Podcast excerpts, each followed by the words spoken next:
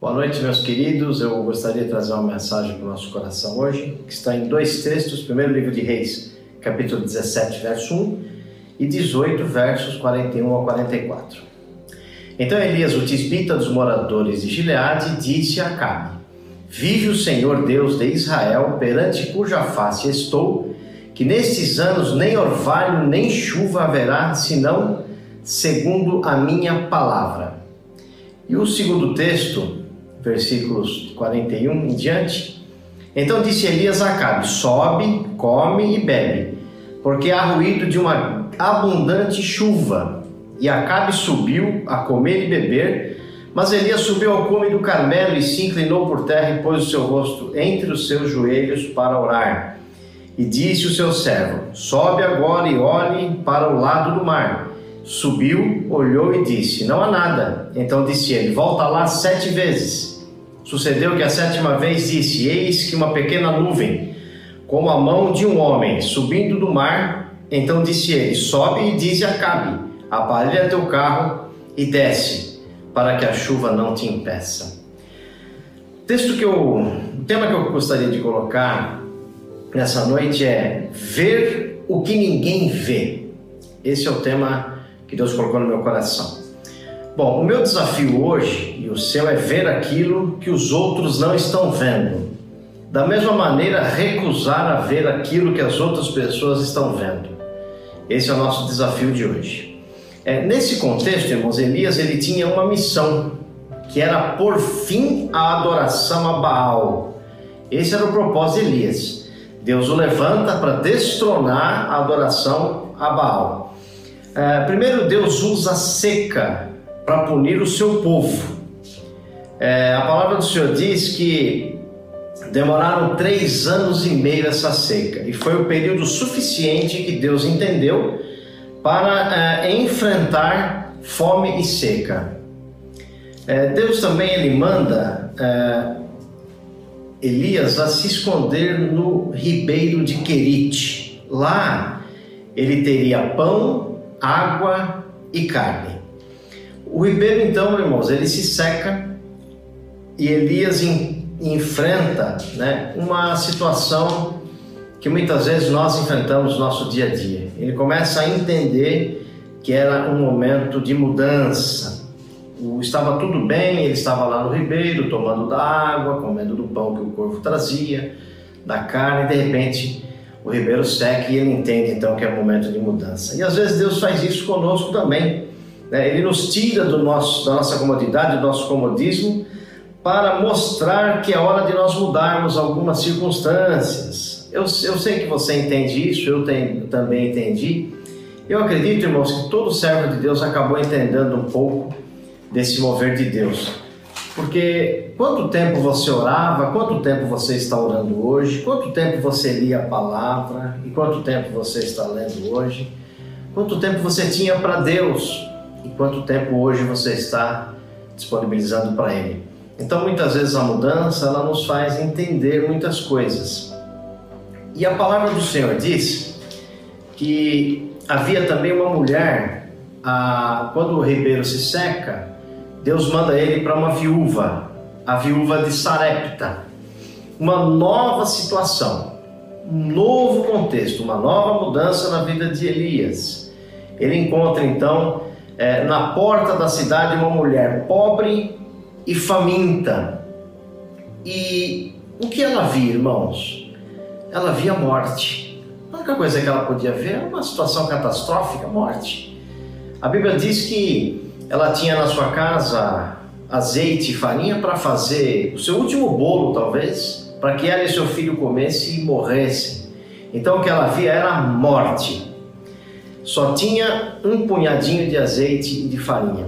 Mas Elias via o que ela não via. Elias via é, uma outra situação. Ele se recusou a ver da forma como ela via. Ela via a última refeição e Elias não, ele via o início de um grande milagre. Ela via o fim do seu suprimento.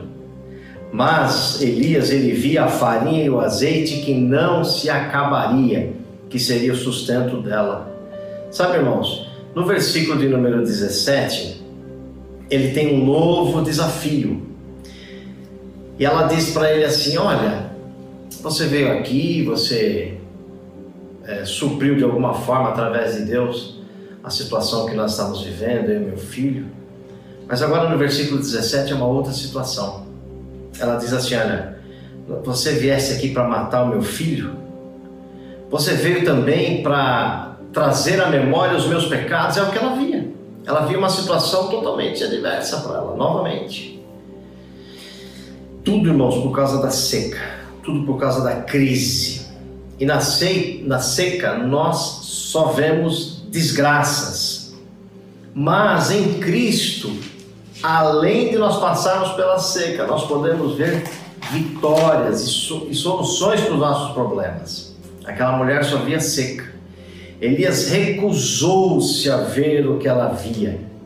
Sabe o que ela via? Ela via um filho morto. Ela olhava e via o seu filho que estava morto. Era a visão que ela tinha. Mas Elias via muito mais, muito diferentemente do que ela via. Ele via a oportunidade de revelar o poder de Deus. Olha que coisa linda, irmãos. E no versículo 23 ele consolida isso. Ele diz para ela: Olha aí o teu filho, está vivo. Isso é ver aquilo que as pessoas não conseguem ver por causa da fé. E eu só consigo ver algo além do que as pessoas veem por causa da minha fé. Num Deus que tudo pode, que nada foge do seu controle, da sua realidade. Nós estamos limitados numa seca, num período ruim, num período de dificuldade, e no período de seca nós só vemos desgraças. Mas o meu desafio e o teu desafio, pela palavra de Deus, é nós vermos aquilo que ninguém pode ver por causa da nossa fé. E no capítulo 18, no verso 41, ele diz assim: há um ruído de uma abundante chuva. Olha que coisa tremenda. Depois de três anos e meio de seca, ele ouviu um ruído, uma, uma nova oportunidade, uma nova chance, criou-se uma expectativa. Há um ruído de uma abundante chuva. Elias então ele pede para o seu servo: vai lá para o lado do mar e olha e vê o que você vê. Me diz aí o que você está vendo. Aí o servo vai, olha e diz: Olha, não tem nada lá. Eu não estou vendo nada, não estou ouvindo nada. Elias diz: Vai lá mais sete vezes. Então ele vem e, como que uma grande mão, a mão do Senhor, e ele via uma grande oportunidade da chuva vir.